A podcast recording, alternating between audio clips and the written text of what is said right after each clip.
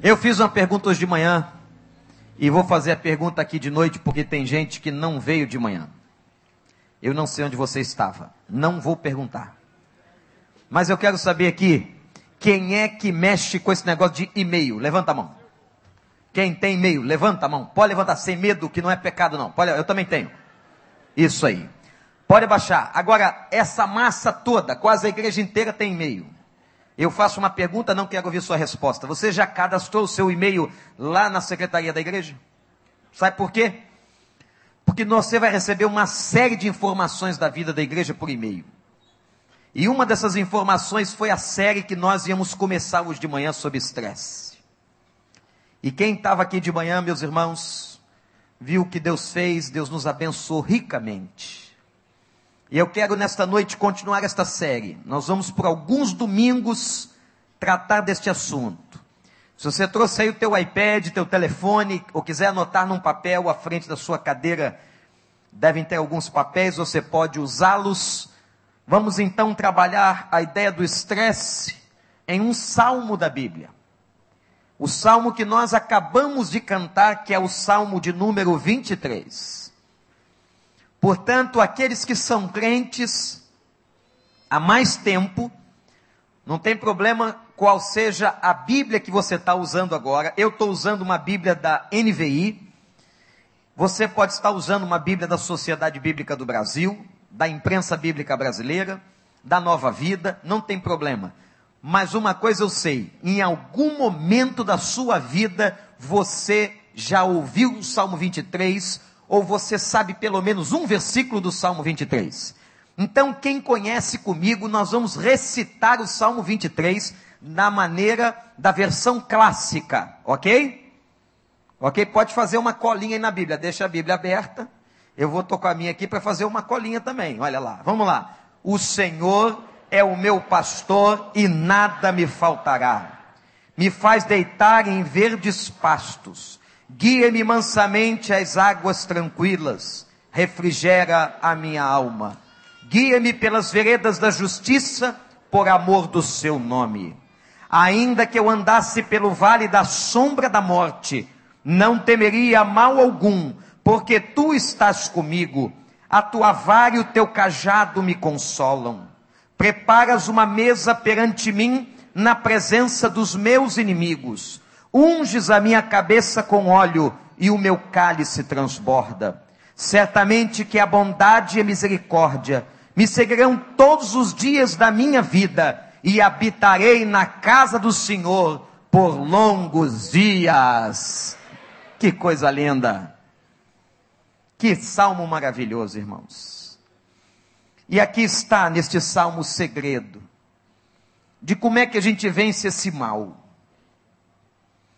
Eu hoje pela manhã estava definindo com a igreja esse termo, estresse, está escrito em inglês. Mas quando você coloca no português, é quase a mesma expressão. Esse termo é um termo roubado da física. E a física usa, a ciência da física usa o termo estresse para designar o desgaste de um material. Quando o material é desgastado, então os físicos dizem o seguinte: esse material está em estresse.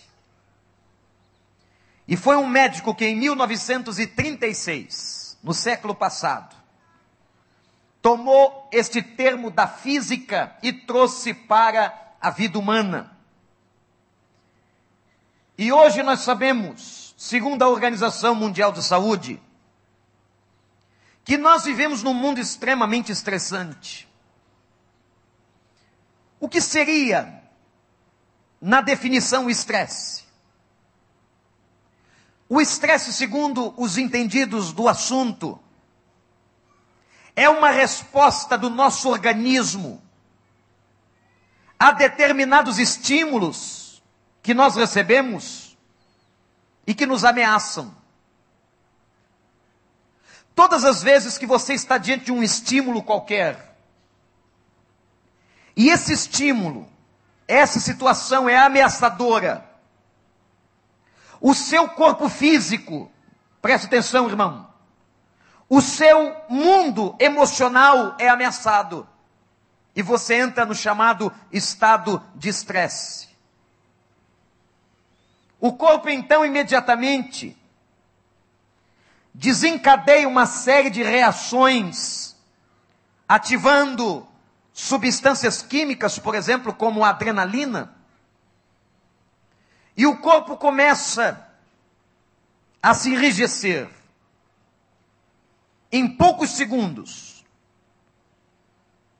as chamadas hormonas tomam as células do corpo e começa a provocar sintoma na gente e um sente taquicardia, e o outro sente uma pressão intestinal, e o outro começa a ter sudorese, e suar frio, e começa a ressecar os lábios, e parece que a saliva desapareceu. E todos são sintomas provocados por essa ambiência bioquímica do nosso corpo. É isso que a ciência chama de estresse e diz o seguinte: todos nós, todos nós passamos por estresse. Todos nós passamos situações, gente, ameaçadoras o tempo todo. Todos nós temos circunstâncias na vida que são estressantes. Será que eu vou ter um emprego amanhã? Como é que eu vou resolver aquele problema dentro da minha casa? Como é que eu termino com essa crise conjugal? Como é que eu soluciono o problema do meu filho? Como é que eu me comporto diante de tal ameaça? Tudo isso que está diante de nós é extremamente estressante. Nós somos, por natureza, expostos ao estresse o dia todo e todo dia. Amanhã, alguém vai acordar aqui bem cedo e vai andar duas horas num transporte para chegar no trabalho. Isso é extremamente estressante. Como é extremamente estressante, gente, o que a gente passou essa semana, numa sensação térmica que chegou a 50 graus.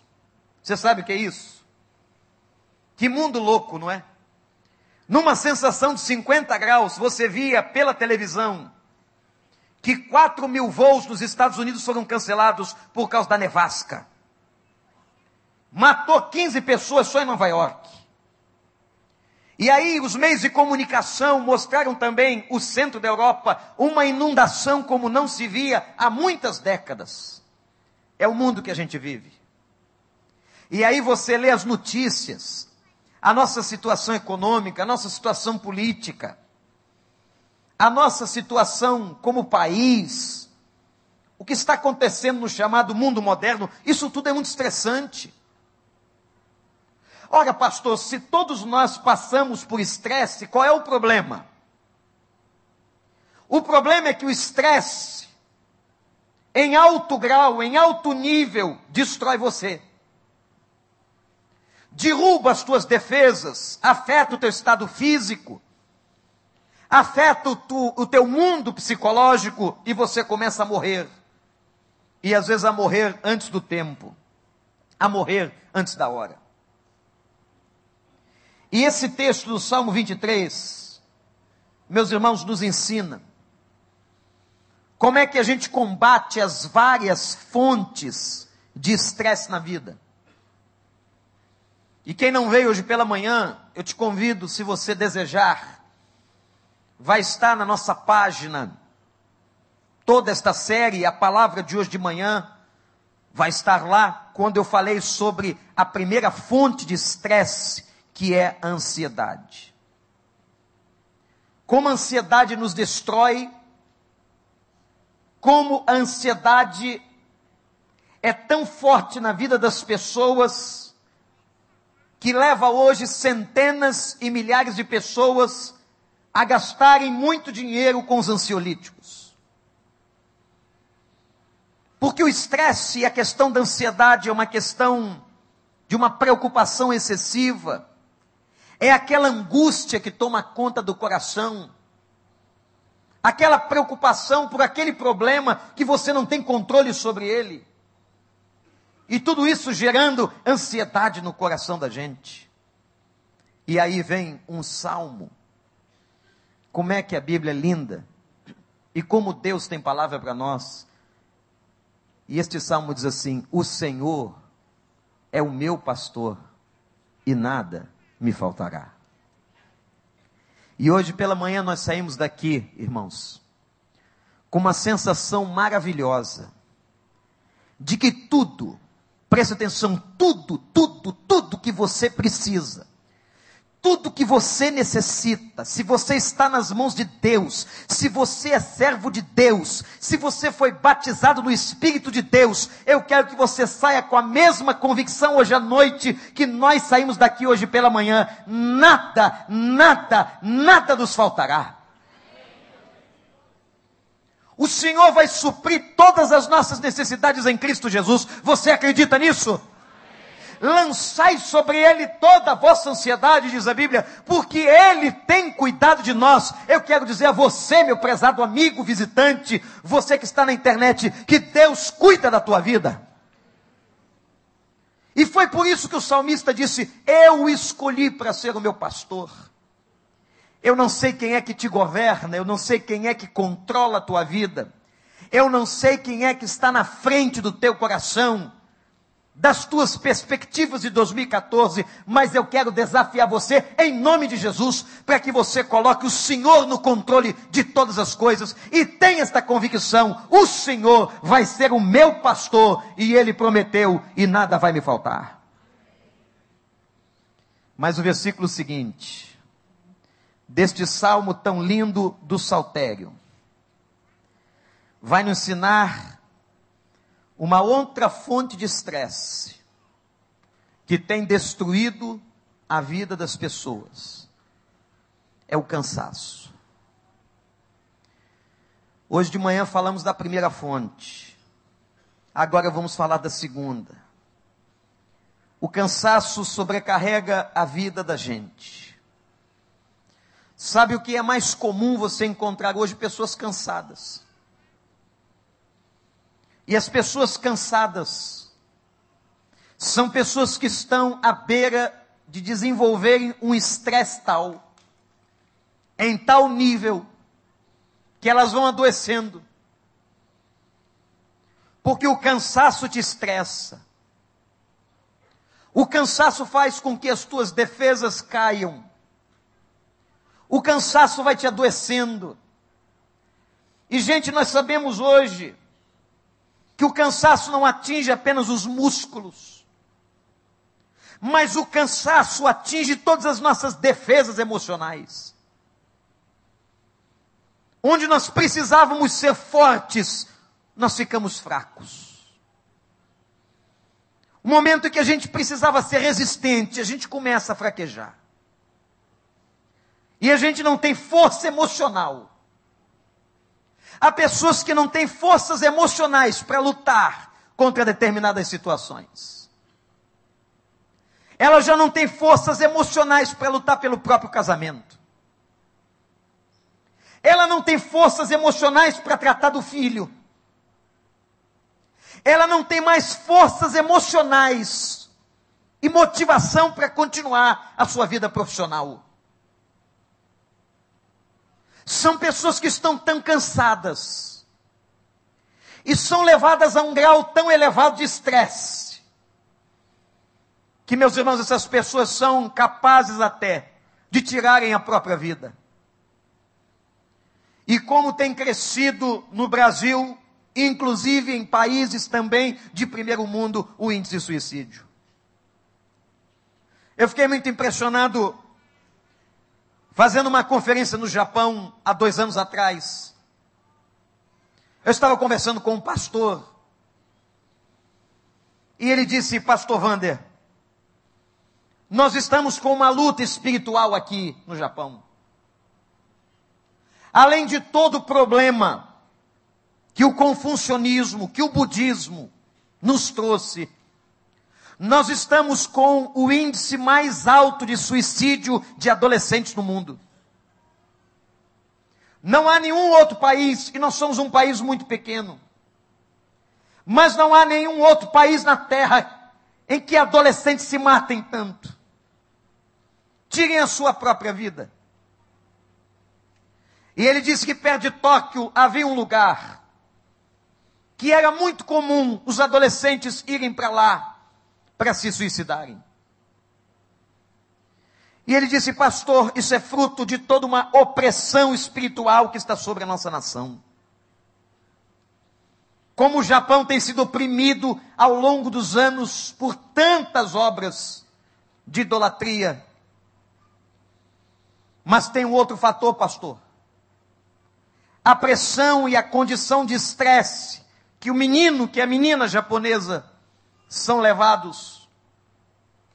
Porque os próprios pais o discriminam, o pressionam, não para que ele passe de ano, mas ele tem que ser o número um. E se ele não for o número um, ele é pressionado, ele é discriminado. E os adolescentes, muitos deles, não suportam tal pressão e tiram a própria vida. Quanta gente cansada.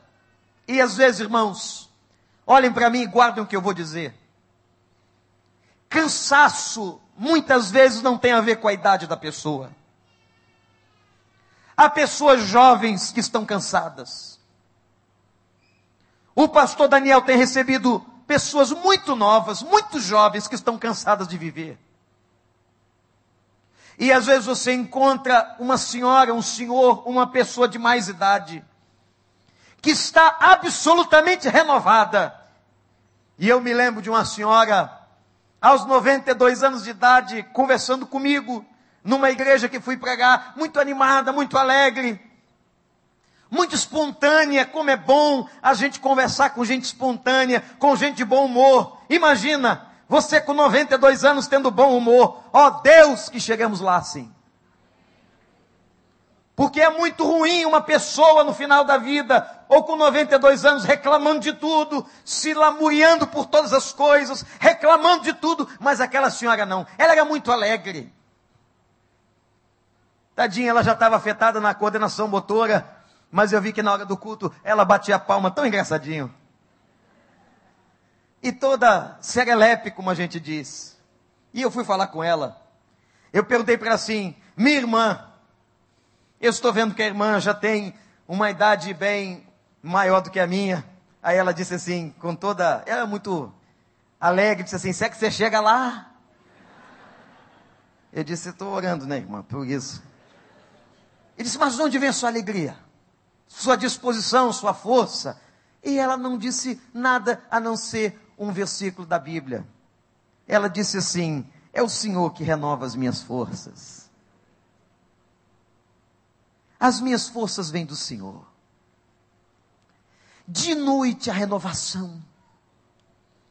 Gente, muitas vezes o cansaço não tem a ver com a idade.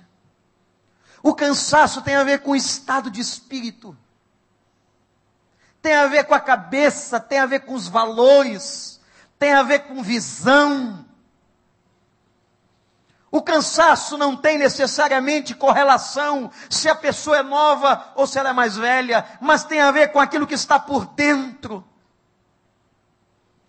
E nós temos encontrado tantas pessoas cansadas, tantas pessoas que não têm mais alegria de viver, pessoas que perderam sua perspectiva, que dizem assim, pastor, não dá mais, não dá mais, é impossível. Eu quero fazer um desafio para você nesta noite, em nome de Jesus. Se você tiver um dicionário na sua casa, chegue em casa hoje, pega uma caneta e risca do teu dicionário a palavra impossível, porque o impossível não existe para Deus. Tudo é possível àquele que crê, tudo é possível para aquele que confia no Senhor. A alegria do Senhor, a nossa força é, porque em Cristo nós somos renovados e nele nada, nada é impossível. Você crê?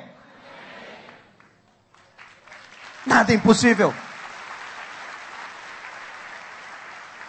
Aí a gente mergulha no Salmo 23 e diz assim, versículo 2. No, 1, ele declara: O Senhor é meu pastor e nada me faltará. Verso 2: Ele me faz repousar nos pastos verdejantes e me leva às águas tranquilas. Tinha uma brincadeira de criança que dizia assim: qual animal você gostaria de ser? Lembra disso? Já brincou disso? Hein? Aí a criança escolhia, ah, eu queria ser gatinho, queria ser cachorrinho, Alguém se alguns se tornaram cavalos e, e aí vai. Mas você sabe qual foi o animal que Jesus nos comparou? E não é brincadeira da Bíblia, não. Não há animal mais parecido com o ser humano do que a ovelha. Agora você que vai, eu que se sente muito inteligente, vai ficar chocado. É claro que o animal não tem cognição humana. Mas a ovelha é o animalzinho mais burrinho que existe. Mas como é que pode, pastor, a ovelha ser burro? É. O animal tapado. Ele é tão bonitinho, mas ele é muito esquisito. Só anda em grupo. Até para chorar ele é problemático. Na hora que vai chorar, só cai uma lágrima no canto do olho só berra no último momento, tem que ser guiado o tempo todo. Se der bobeira, o lobo pega. Vem os carrapichos, porque ela se mete no meio do mato e o pastor diz: não vai para lá, ela vai.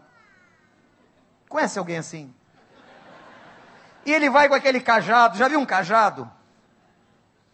Tem uma haste na ponta. O pastor está andando com aquele negócio, ele vê a ovelha no carrapicho, ele pega o pescoço dela e diz: Vem para cá. E a coisa mais bonita é o aprisco de uma ovelha, ou das ovelhas. O aprisco, gente, tem um murinho desse tamanho aqui. Porque a burrinha da ovelha não consegue pular. Ela não manjou ainda que se ela desse um saltinho, ela estava do outro lado. Não precisa fazer murinho mais alto. Ela não tem cognição para passar o muro pequeno. Aí o pastor, ele senta, essa figura é linda, ele senta. E a ovelha passa, ele conta. Passou uma, passou duas, passou três, e ele vai vendo qual delas está machucada. Quem me contou isso foi um pastor em Israel. Quando eu vi um aprisco remontado no Museu da Bíblia, em Jerusalém, e eu disse, mas que murinho pequeno. E disse, não precisa maior. O pastor fica na porta do aprisco e vem as ovelhas. E ele pega a primeira, ele tira o carrapicho, ele vê se está machucada, ele cuida, se tiver machucada, ele bota um guento, ele vai cuidando uma após a outra, que amor eles têm por aquelas ovelhas. Meu irmão, minha irmã, o Senhor ama você. Ele tem um aprisco imenso. Ele tem um povo muito grande. Gente, e ele fica sentado cuidando da vida de cada um de nós. Ele cuida da minha vida, ele cuida da sua vida. Louvado seja o nome do Senhor. E que bom pregar sentado. É melhor que em pé. A gente vai ficando velho, não é? Tem ovelha mais velha também. Ele tinha que levar a ovelha para ir nas pastagens verdejantes para que ela encontrasse alimento. Há duas coisas que ela precisava. Ela precisa de comer e ela precisa beber. E aí o Senhor diz assim: Eu sou teu pastor, eu vou te alimentar, eu vou te fortalecer, e eu vou trazer descanso para a tua vida. Vejam a correlação no texto entre o alimento e o descanso, entre o alimento e o fortalecimento. Quando o texto diz que o pastor dá de comer e dá de beber, a ovelha, ele está dizendo o seguinte: eu vou fortalecer a tua vida. Eu vou dar o que você precisa. Meu irmão, minha irmã, o nosso Deus, que é o nosso pastor, alimenta a nossa vida, nos dá os nutrientes espirituais necessários para nós enfrentarmos todas as forças do inferno. O Senhor te dá força, revigora você e você vai sair daqui hoje em nome de Jesus fortalecido na força do Espírito Santo. Isto não é apenas uma profecia, isto é palavra do Senhor sobre a tua vida. Os que esperam no Senhor renovarão as suas forças e subirão como as águias correrão e não se cansarão, caminharão e não se fadigarão. Isaías capítulo 40. Você entrou aqui cansado, você entrou aqui pensando em desistir da sua vida, em desistir do seu casamento, em desistir das pessoas que estão cansando você. Eu quero dizer a você que o Senhor não vai deixar você desistir e que você vai sair aqui fortalecido. Porque a nossa briga é todo dia. Ah, gente, todo dia o diabo tenta roubar nossas forças. As circunstâncias tentam roubar, nossas forças. Os problemas tentam roubar as nossas forças. É por isso que a nossa alimentação é diária. Ele nos leva nos pastos verdejantes. E olha, quero dizer uma coisa para você. Ele te dá comida boa. Você sabia disso? Ele te dá comida boa. Eu não sei por onde você tem andado, não. Se você é um daqueles que fica pulando de igreja em igreja, eu quero dizer uma coisa para você: vem para cá, porque aqui eu te garanto que você vai ter comida boa. Aqui você vai ter pasto verdejante. Aqui não vai ter ninguém enganando você. Aqui não vai ter ninguém iludindo você. Aqui vai ter palavra de Deus sendo pregada nesta igreja, neste púlpito, nesta, nesse momento de adoração. E palavra pura, palavra que vem do céu que nós temos clamado para que os homens e mulheres de Deus que assumam este lugar sejam cheios do Espírito Santo de unção, para alimentar. O Senhor vai te levar nos pastos verdejantes. O Senhor vai te fortalecer e você vai sair daqui cheio dessa palavra. O Senhor vai falar profundamente na tua necessidade e você vai sair como um leão por aquela porta, porque quem te vai te fortalecer é o leão de Judá. E se você está com sede, Ele vai te fazer beber as águas tranquilas. Você sabe o que é uma água tranquila? É aquela água que corria no rio. Que o movimento das águas sobre a pedra e sobre a folhagem das margens causava um barulho de tranquilidade. Se você puder, vá para perto da água. Há um poder que eu não sei te dizer o que é, mas há um poder na água. Há um poder quando as águas se ajuntam. O mar está vivo. No mar há vida. E uma das experiências psicológicas que eu tenho e que eu sei que você pode ter perto da água é que a água tranquiliza. Se você tiver uma experiência na beira de um rio, diante do mar, você se depara não só com a grandeza de Deus, do Criador, mas você se depara com as águas e do Deus que acalma as águas e que nos conduz às águas tranquilas. Talvez você esteja precisando hoje ser levado para beber águas tranquilas. Gente, uma pesquisa feita nos Estados Unidos recentemente perguntou aos americanos o que é que eles mais desejavam. E 59% das pessoas responderam que gostariam de ter tranquilidade. Como é importante ser e ter essa tranquilidade para viver. A tranquilidade se caracteriza pela paz. É a paz de Cristo que faz isso. E às vezes você encontra uma pessoa doente, mas crente. Você encontra uma pessoa passando uma crise tremenda, mas ela está num momento de paz, de tranquilidade inexplicável. E você pergunta, como foi o testemunho do Eli aqui? Por que, que você está sentindo isso e como você consegue ter paz? Como você consegue ter essa tranquilidade? Só há uma resposta, igreja. A resposta é a presença do Senhor, que nos faz beber as águas tranquilas. Se você hoje está passando uma vida muito agitada, eu quero pedir que você ore clamando a Deus, Senhor, me dê de beber, me dê de beber das águas tranquilas. E sabe como é que Deus trata uma pessoa cansada? Ele faz três coisas, anote aí. As três coisas que Deus faz com uma pessoa que está cansada. Primeiro, ele valoriza. Dizendo assim: Você é muito importante.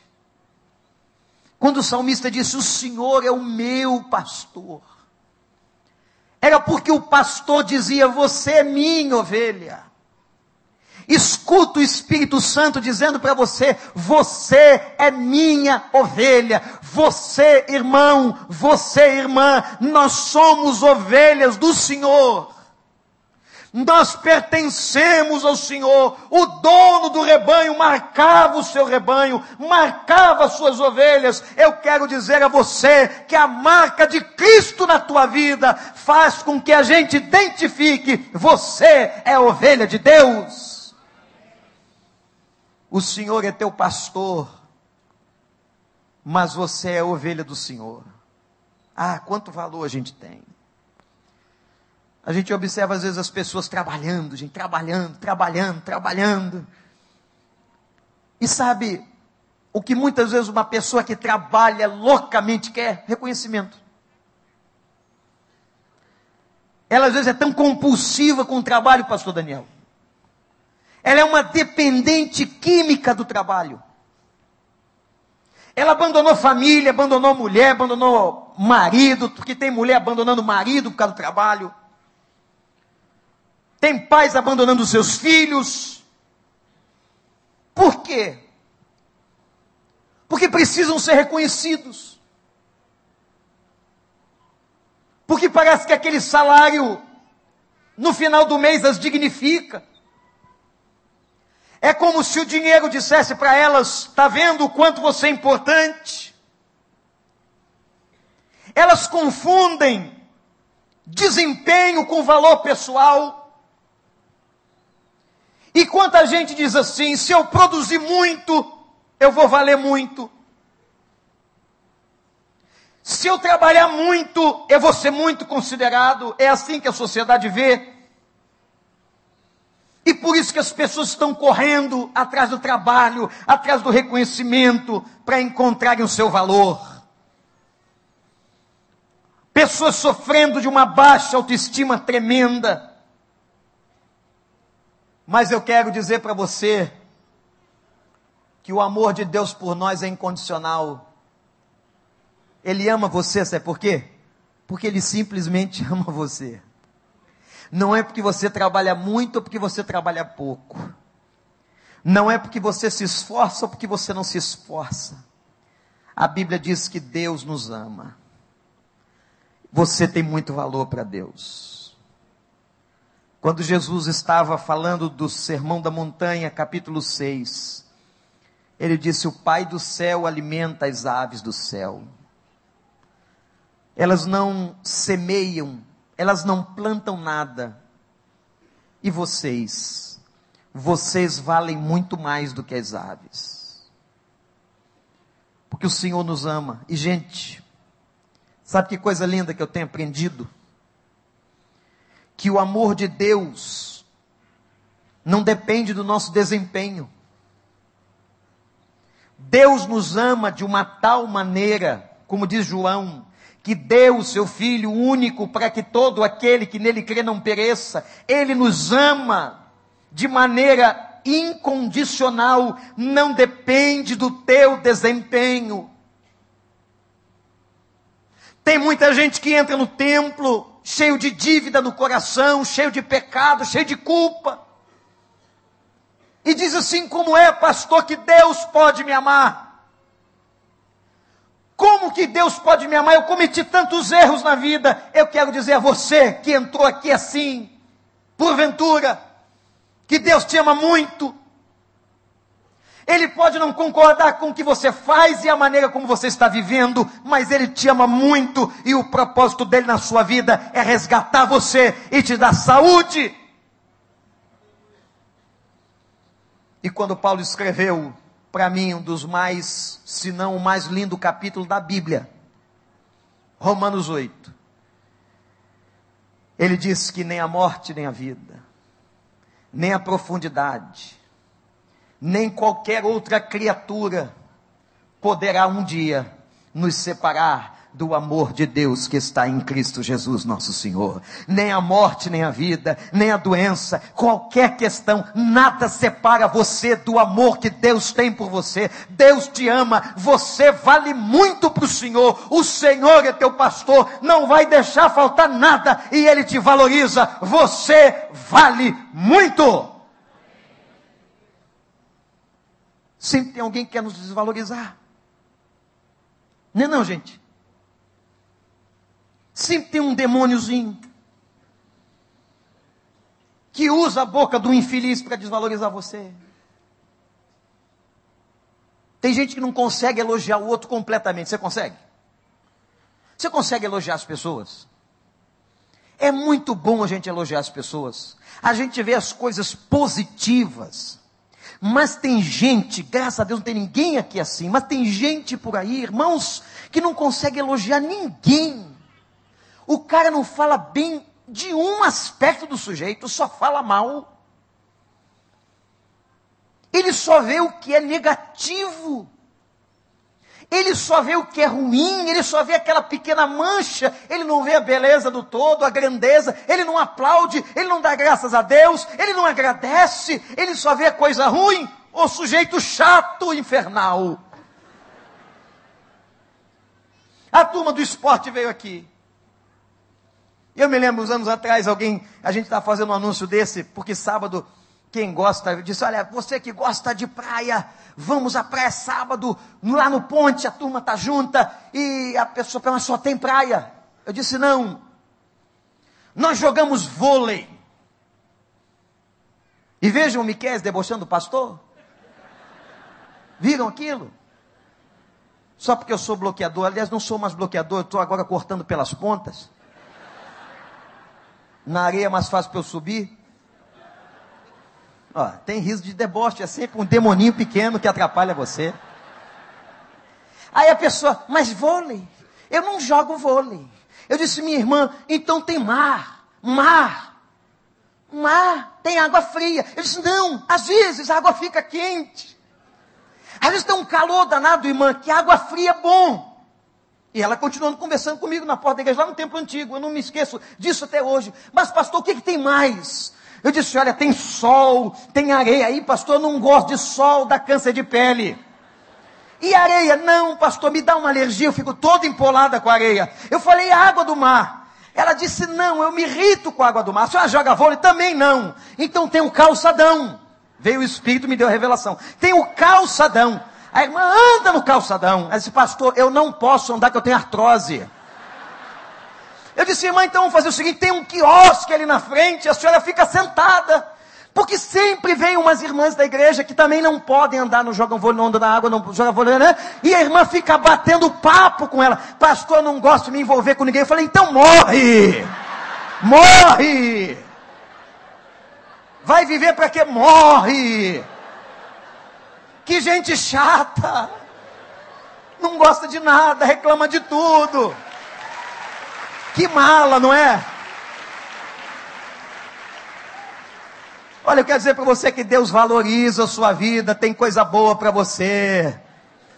Você tem um pastor, você é ovelha desse pastor, ele te dá qualidade de vida, ele te leva aos pastos verdejantes e te faz beber água tranquila. A primeira coisa que Deus faz é dizer para você assim: você tem muito valor. Segunda coisa que Ele faz, para quem está cansado, anota aí. Ele dá satisfação. Deus nos ajuda a sermos pessoas satisfeitas. Porque se há uma marca do pecado no ser humano é que nós somos absolutamente insatisfeitos. O cara não tinha dinheiro, comprou um carro. Ele diz assim: por que, que eu não comprei outro? Aí ele vê o carro do vizinho que é melhor, ele inveja o carro do vizinho. É claro que aqui ninguém sente inveja. Olha para a casa do vizinho, eu queria ter aquela casa. Ele não se contenta. Teve um dia que Paulo estava ensinando sobre contentamento. E disse assim: Eu aprendi a viver com pouco ou viver com muito. Paulo, se você estudar a vida de Paulo, pelo histórico da vida de Paulo, ele era um líder. Era um homem de classe média alta da sociedade israelita. Era um cara membro do Sinédrio, era top. Imagina, Paulo chegava de biga, BMW. Ele vestia as grifes mais famosas. Tu acha que ele entrava na C&A? Tu acha que Paulo perdia tempo na Renner? Paulo só escolhia Hugo Boss, Calvin Klein, Armani. O cara dava ordem e tinha influência no exército. Disse uma vez assim: Eu vou perseguir esses crentes. E os caras deram carta para ele. Olha a política. Olha como o cara é influente. Toma, leva a carta, mata os crentes todos. Ele fazia. E não fazia com a mão, não, mandava fazer, como fez com Estevão. Um dia ele foi perdendo as coisas. Ah, tem gente que não sabe perder. E que não gosta de perder. E aí Deus ensina. E aí Paulo foi perdendo. Paulo foi perdendo perdeu o prestígio, perdeu isso, perdeu aquilo. E teve um momento que ele disse assim: Olha, eu podia ter feito muita coisa, mas por causa de Jesus, eu considerei tudo como esterco. Sabe o que é esterco? Vai procurar no dicionário, é esterco. Eu considerei tudo como esterco. Não me faz dar sinônimo aqui. Tudo para mim é esterco. Por causa de Cristo, não há nada mais importante. E eu aprendi a me contentar. O Espírito Santo nos ensina contentamento. Porque há pessoas que ainda a marca do pecado é tão forte, tão forte, que de tudo elas estão insatisfeitas. Oh, meus irmãos, eu não sei de onde você veio, não. Não sei como foi tua infância. Mas quando eu olho para a minha vida, me lembro que a minha mãe precisava dividir comida. Me lembro que até os sete anos de idade a gente morava todo mundo num quarto só. Tem uma tia minha aqui com 88 anos que sabe de toda essa história que eu estou dizendo. E quando eu olho para a minha vida, eu digo como o Senhor tem misericórdia. Mas eu tenho certeza que você também como você hoje está melhor. E o estar melhor às vezes não tem a ver com dinheiro. Porque tem muita gente que tinha dinheiro e não tinha Jesus. E tem gente hoje que não tem dinheiro, mas tem Jesus. É melhor ter Jesus e não ter dinheiro. É ou não é? Metade ficou calado. É ou não é? Que bom. Sorte a sua. Mas, gente, tem gente que não tem contentamento com nada. O cara ganhou um, ele quer dois, ele ganhou dois, ele quer quatro, ele ganhou quatro, ele quer seis. Nós somos assim. Nós somos o que a turma ruim do mundo chama de olho grande. Cobiçamos. Somos avarentos, apegados, nós somos apegados. O cara se apega, tem gente brigando, gente por uma casa velha. Velha que não vale nada. Vai dar ele um dinheirinho lá, ele se apega naquilo, briga, destrói a família, acaba com todo mundo. Acaba com a raça da mulher por causa daquilo. Eu quero que você saiba o seguinte: as coisas mais importantes da vida não são coisas. Eu vou repetir: as coisas mais importantes da vida não são coisas.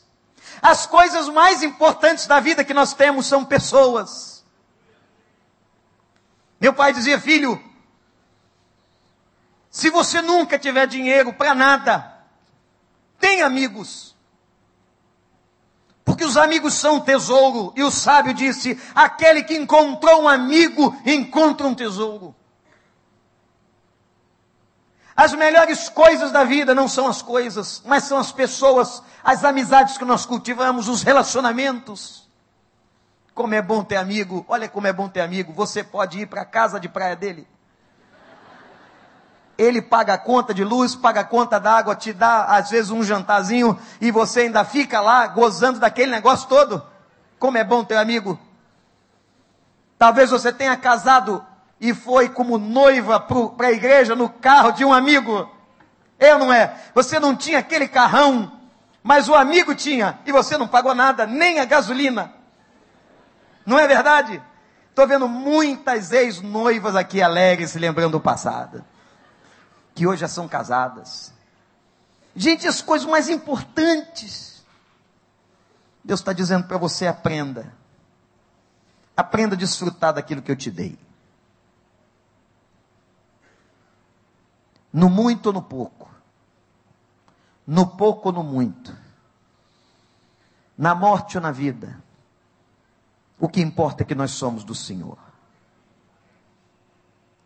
Sabe quem vai atrás do teu enterro? Achei essa frase muito interessante num autor que eu estava lendo. Ele disse assim: Ninguém na sua morte foi cortejado por um caminhão de mudanças. Ninguém na sua morte teve atrás de si os móveis, os bens que adquiriu.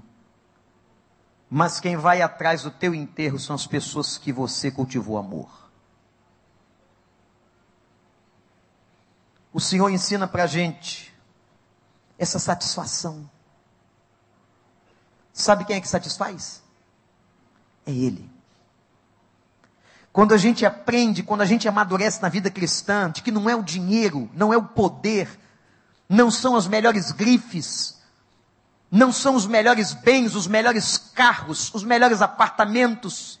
Isso não traz satisfação, isso traz apenas um gozo momentâneo, isso é ilusório. O que satisfaz a nossa vida, o que preenche o nosso coração é a presença do nosso Deus, do nosso pastor.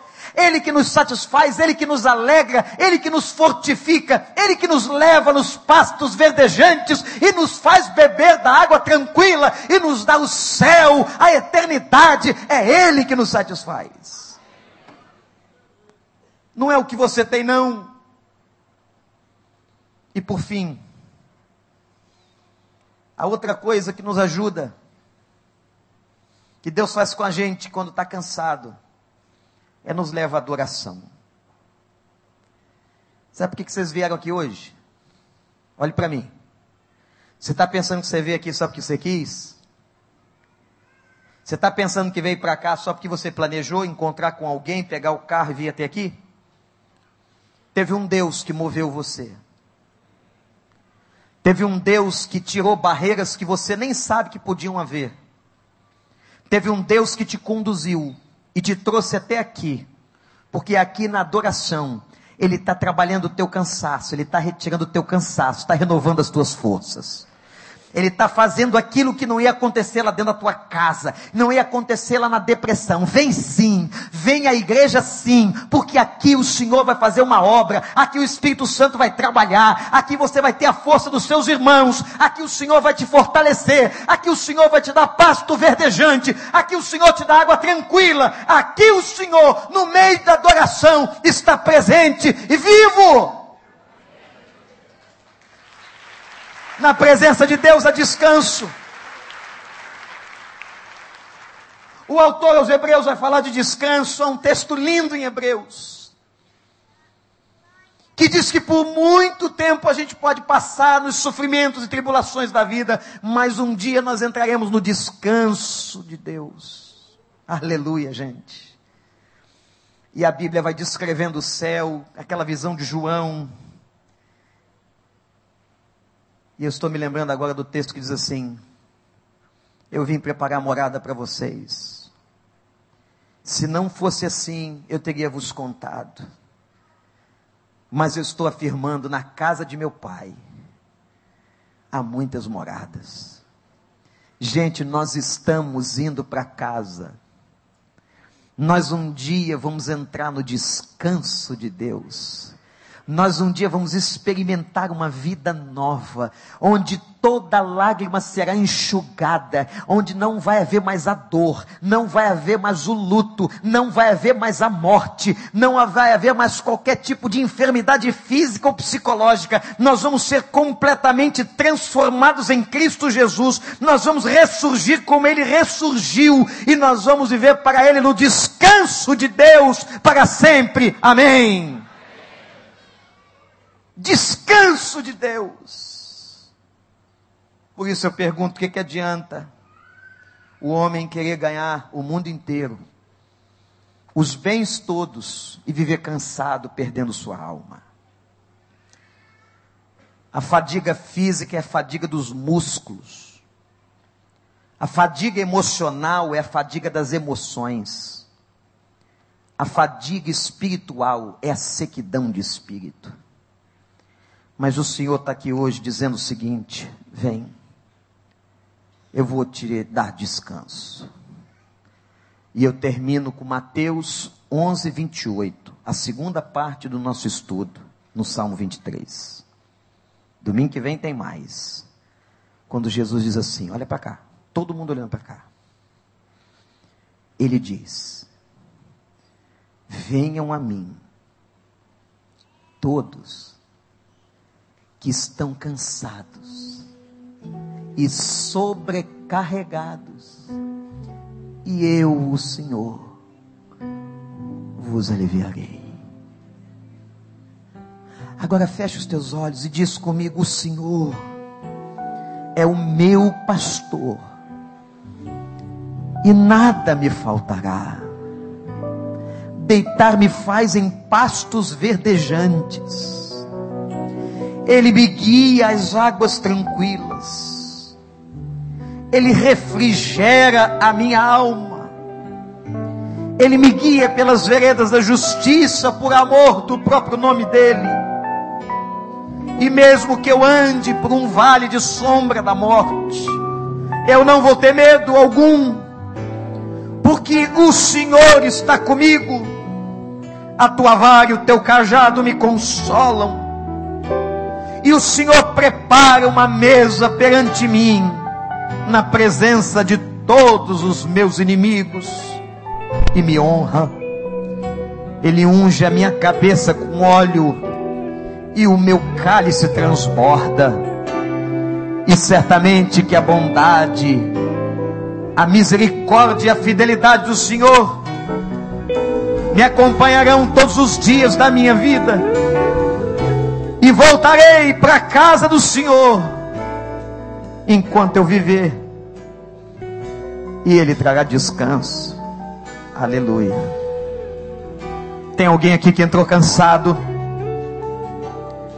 de olhos fechados, estamos todos, apenas o pregador olha para você, você está cansado, está cansado de lutar, está cansado de viver, está cansado deste relacionamento, está cansado do trabalho, está passando um momento de profundo estresse.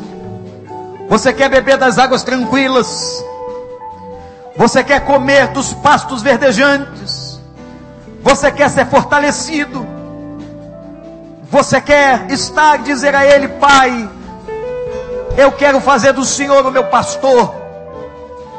Eu quero te entregar o meu cansaço agora. Você quer fazer isso? Se você quer fazer isso, se você está cansado, levante a sua mão, porque eu vou orar pela sua vida agora em nome de Jesus. Tem alguém cansado? Deus abençoe. Que Deus abençoe vocês. Deus abençoe. Deus abençoe. Deus abençoe. Você que está levantando a sua mão com coragem, está dizendo: Eu estou cansado, pastor. Eu estou cansado, Senhor. Mas eu quero beber das águas tranquilas. Quando brilha o sol, Em espírito de oração, a igreja a fica de pé e canta. Mal, Eu vou pedir a todos que levantaram as mãos que venham aqui à frente para nós orarmos juntos. Sai do seu lugar, você à direita, aqui no meio, lá atrás, lá no fundo, aqui na frente. Pode vir, pode vir. Todos, todos que levantaram suas mãos. Você está cansado? Vem cá dizer para Deus: Eu quero beber das águas tranquilas.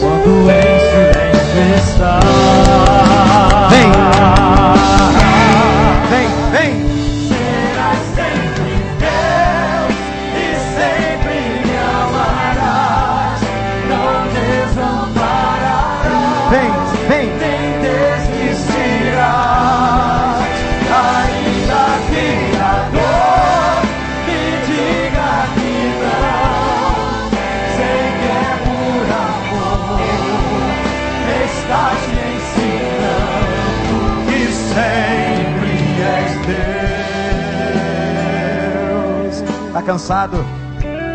Não vem dizer isso para mim não, vai dizer para ele, vem aqui na frente e diga, eu estou, Senhor, querendo beber das águas tranquilas do teu trono de graça. Pode chegar, Deus abençoe o Senhor. Pode vir. Quando brilha o sol, ou se a chuva vem, quando estou mal, ou em Vou pedir aos pastores que subam aqui.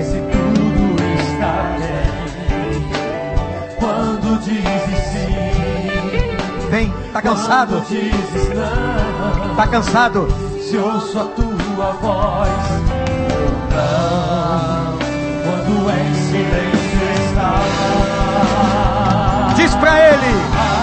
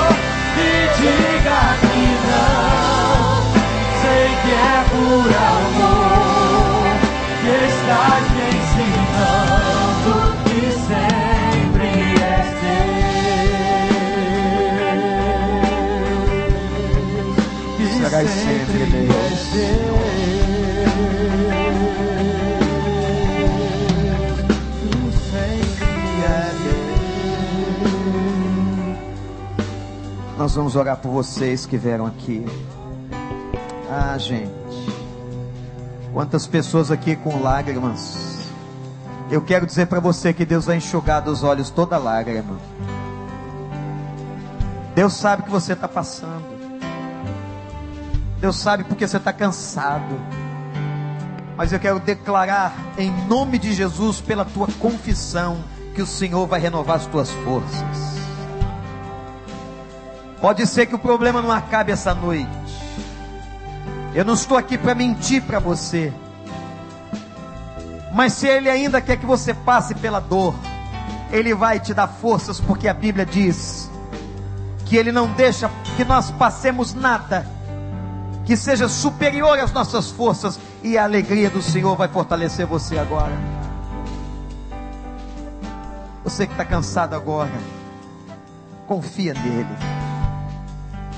Coloca a mão no teu peito e diz: O Senhor é meu pastor.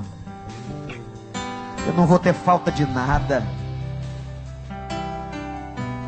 Eu quero agora ir aos pastos verdejantes. Você que está cansado, precisa de alimento na sua alma. Pede para Ele, Pai, alimenta, Senhor. Eu estou triste, eu estou decepcionado, eu estou deprimido. Alimenta, Senhor. E me deixa beber das águas tranquilas. Me deixa beber.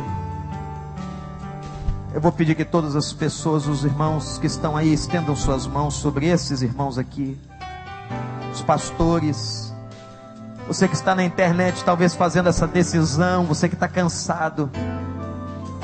Vinde a mim todos que estão cansados e sobrecarregados, eu vou aliviar vocês.